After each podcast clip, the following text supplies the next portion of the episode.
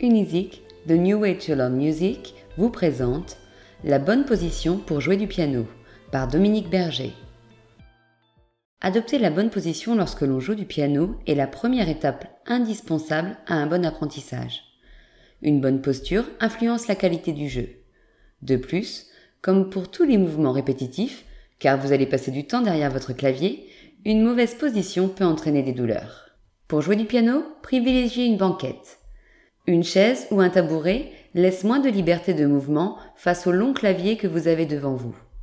Préférez une banquette réglable. Il est plus facile d'adapter la hauteur que de trouver le siège qui sera parfaitement à votre taille. Et si vous avez à la maison un jeune pianiste en pleine croissance, c'est un investissement intéressant. Asseyez-vous au clavier, en son centre, votre nombril fait face au mi du milieu, à droite du do médium qui sera votre repère pour commencer à jouer du piano. Le dos droit, les épaules relâchées, posez vos mains sur le clavier. Réglez la hauteur du siège de façon à ce que vos avant-bras soient parallèles au sol. Vos coudes sont à hauteur des touches. Pied à plat sur le sol, ajustez votre distance au clavier. Vous devez être assis au milieu du siège, vos jambes ne reposant dessus qu'à un tiers.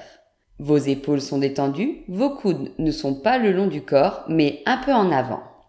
Pour trouver la bonne attitude de vos mains, tournez les paumes en l'air et repliez les doigts comme si vous teniez des balles sans serrer. Retournez vos mains paumes vers le clavier sans étendre les doigts. Les mains ne sont jamais à plat. Le bout des doigts repose sur les touches blanches au fond du clavier, près des touches noires. C'est avec le bout des doigts que l'on frappe les notes, leur sensibilité apportera plus tard les nuances à votre jeu. Seul le pouce repose sur sa tranche et c'est le côté de ce doigt qui joue. Vous devrez sacrifier vos ongles longs. En effet, on joue du piano avec la pulpe des doigts. Si les ongles dépassent et heurtent les touches, vous allez instinctivement tendre les doigts, ce qui n'est pas bon pour la technique. Comment savoir s'ils sont trop longs? Écoutez ma prof de piano, ça fait clic-clic, il faut couper. Aucune tension ne doit s'installer lorsque vous jouez du piano. Pieds ancrés au sol, bien assis, vous êtes droit et stable, mais pas crispé. Tout le haut du corps est relâché, des épaules aux mains, les poignets restent souples, alignés avec les avant-bras, ni cassés, ni courbés. Une mauvaise position des poignets peut vite s'avérer douloureuse et entraver la bonne pratique de l'instrument. Les doigts sont incurvés, détendus. Vous ne devez exercer aucune force inutile dans aucun de vos membres. Ce n'est pas évident lorsque l'on est un peu stressé et avide de bien jouer. On a tendance à se tendre comme pour aider la concentration. Or, on ne joue bien que détendu. La différence est immédiatement perceptible dans le corps et à l'oreille, et le plaisir est plus grand.